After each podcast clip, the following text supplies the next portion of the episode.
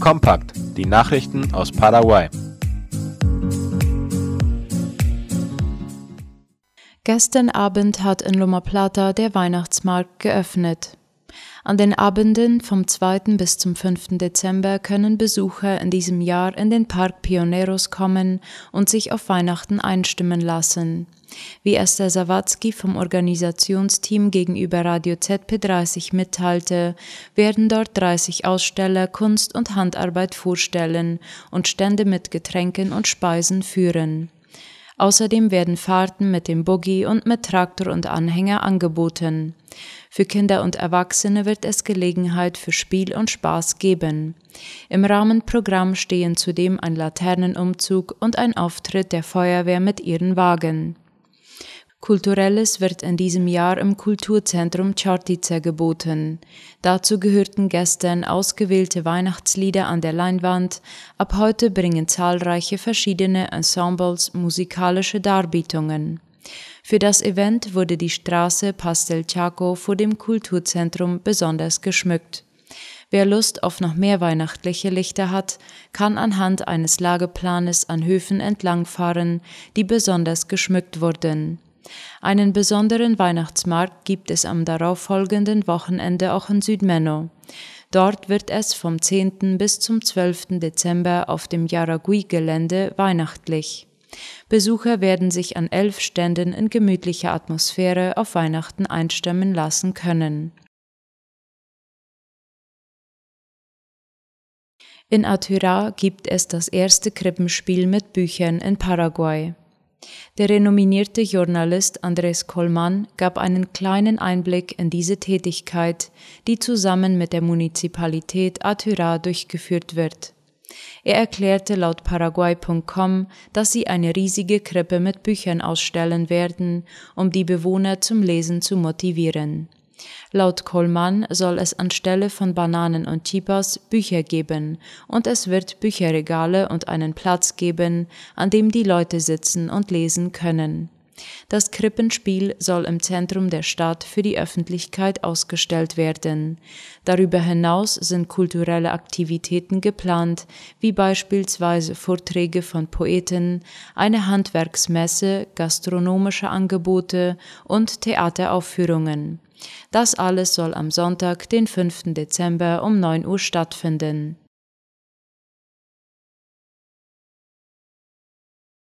Herausragende Paraguayerin will sich für qualitativ hochwertige Bildung einsetzen.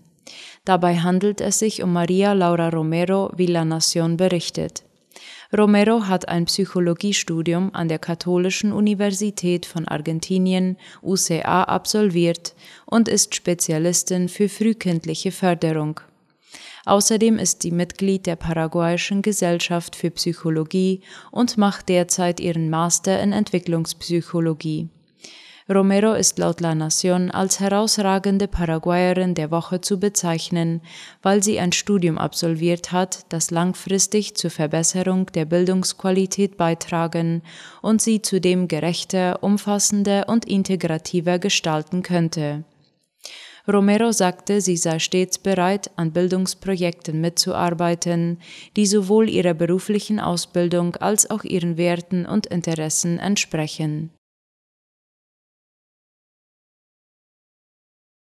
Heute beginnt in Asunción der Spendenmarathon Teleton.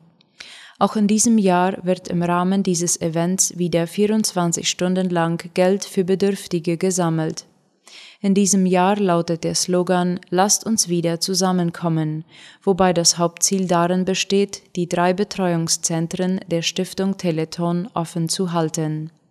Das Zentrum in Paraguay, welches im August aus finanziellen Gründen hatte geschlossen werden müssen, soll wieder eröffnet werden.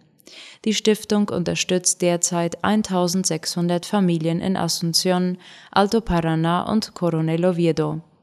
Der Geschäftsführer von Teleton, Roberto Galliano, erklärte den Reportern, dass 70 Prozent des Geldes für die Stiftung aus freien Spenden kommen. Im Nationalen Fußballverband entscheidet sich in dieser Woche, wer die Meister werden. Es ist das letzte Spielwochenende in dem nationalen Turnier, das sich Clausura nennt. Wie das Sportportal de Dies bekannt gab, spielen um den Meistertitel morgen Abend ab 20.30 Uhr im Stadion Rogelio Liviere Cerro Porteño und Guarani. Der Sieger des Turniers Copa Paraguay war am Mittwochabend ermittelt worden. In einem spannenden Finale im Defensores del Chaco hatte Olympia Sol de America geschlagen.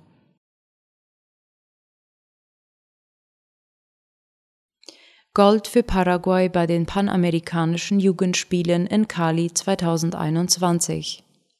Der paraguayische Ruderer Javier Insfran bescherte dem Land am gestrigen Donnerstag die erste Goldmedaille bei den Panamerikanischen Jugendspielen in Cali, Kolumbien. Wie IP Paraguay schreibt, ist der 22-jährige Insfran Mitglied der paraguayischen Sportelite. Der Landespräsident Mario Abdo Benitez gratulierte dem jungen Athleten. Neben der Goldmedaille von Insfran konnten Paraguayer in Cali noch zwei Silber- und zwei Bronzemedaillen gewinnen.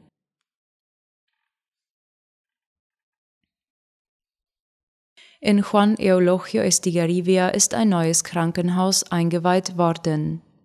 Wie IP Paraguay berichtet, war bei der Einweihungsfeier heute Vormittag Staatspräsident Mario Abdo Benitez zugegen.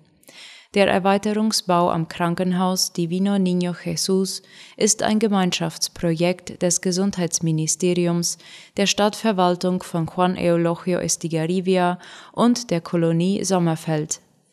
Im Rahmen der Erweiterung war die Anzahl der Betten in dem Krankenhaus von 12 auf 30 erhöht worden.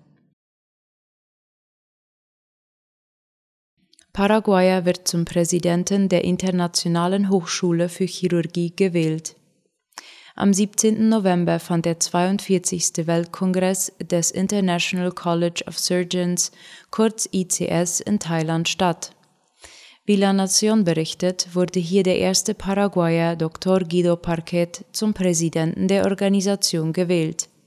Parquet ist Facharzt für Allgemeinmedizin mit Spezialisierung auf minimalinvasive Chirurgie des Magen-Darm-Traktes auf dem Gebiet Gastroenterologie. Er war unter anderem auch schon Präsident des Lateinamerikanischen Chirurgenverbandes. Die Internationale Hochschule für Chirurgen ICS wurde 1935 mit dem Ziel gegründet, Chirurgen aus der ganzen Welt zusammenzubringen. Das Neueste aus aller Welt.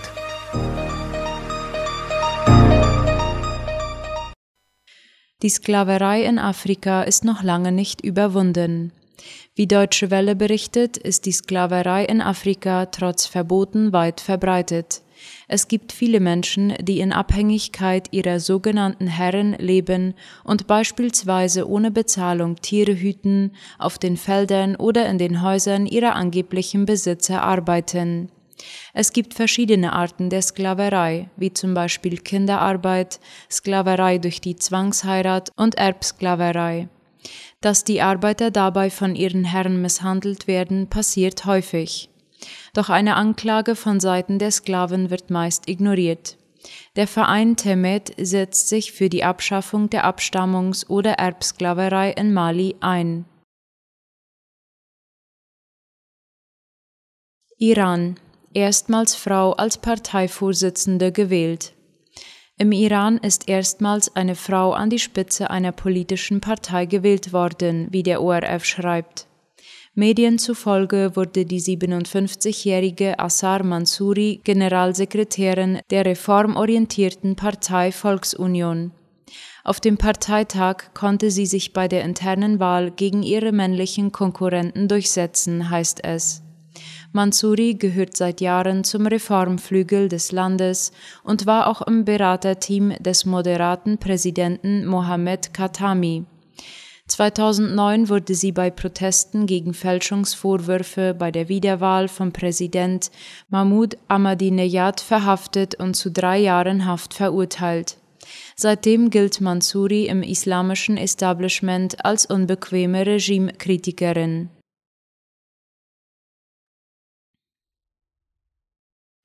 Europarat leitet Strafverfahren gegen Türkei ein. Der Fall um den inhaftierten Menschenrechtsaktivisten Osman Kavala könnte die Türkei und den Europarat endgültig entzweien, wie Deutsche Welle schreibt. Osman Kavala ist ein türkischer Kulturförderer und Menschenrechtsaktivist, der seit dem Jahr 2017 ohne Verurteilung in Haft sitzt. Seine Freilassung wurde schon 2019 durch den Europarat angeordnet, welche jedoch von der türkischen Regierung ignoriert wurde. Deshalb wurde nun ein Strafverfahren gegen die Regierung in Türkei eingeleitet, wobei auch eine Stellungnahme derselben bis Januar 2022 verlangt wird. Der türkische Landespräsident Erdogan hingegen warnte, dass sich der Europarat nicht in die unabhängige Justiz der Türkei einmischen solle. Taliban veröffentlichen Erlass zu Frauenrechten. In Afghanistan sind die militant-islamistischen Taliban dreieinhalb Monate nach ihrer Rückkehr an die Macht für die Achtung einiger Frauenrechte eingetreten, wie ORF schreibt. In einem heute veröffentlichten Erlass wiesen sie Organisationen, religiöse Gelehrte und Älteste an, ernsthafte Maßnahmen zur Durchsetzung von Frauenrechten zu ergreifen. Wörtlich heißt es darin, eine Frau ist kein Eigentum, sondern ein edler und freier Mensch. Die Islamisten haben seit der Machtübernahme Mitte August die Rechte von Frauen wieder deutlich eingeschränkt.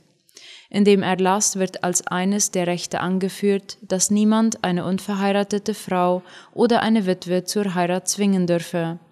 Auch dürfe niemand Frauen im Austausch für Frieden oder zur Beendigung einer Feindseligkeit irgendjemanden zur Verfügung stellen.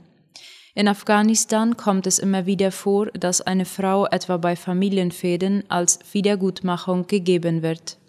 Witwen hätten zudem einen Anspruch auf ein Erbe sowie auf eine Brautgabe, sollten sie wieder heiraten.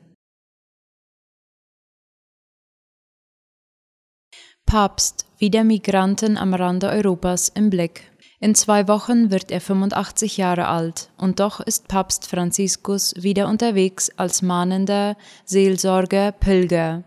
Nun besucht das katholische Kirchenoberhaupt bis Samstag Zypern und dann bis Montag Griechenland, wie Deutsche Welle schreibt. Und auf beiden Etappen trifft er Migranten und wendet sich an sie.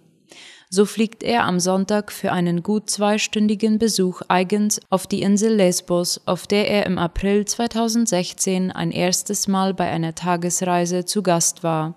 Das war jener Herbst, in dem viele tausend Menschen über dieses Eiland weiter nach Europa wollten. Franziskus drängte wohl selbst auf diese erneute Visite auf Lesbos. Vor gut 20 Jahren, im Mai 2001, besuchte zum bislang letzten Mal ein katholischer Papst Athen. Als Johannes Paul II. in die griechische Hauptstadt kam, gab es diverse Proteste hunderter griechischer orthodoxer Mönche gegen den Besuch. West- und Ostchristen sind seit 1054 offiziell und lange verfeindet getrennt. Der Athener Erzbischof Theodor Kodidis sagte nun der Nachrichtenagentur AFP, die Tatsache, dass die meisten Seiten den Besuch akzeptiert hätten, sei ein Zeichen der Hoffnung und des Fortschritts.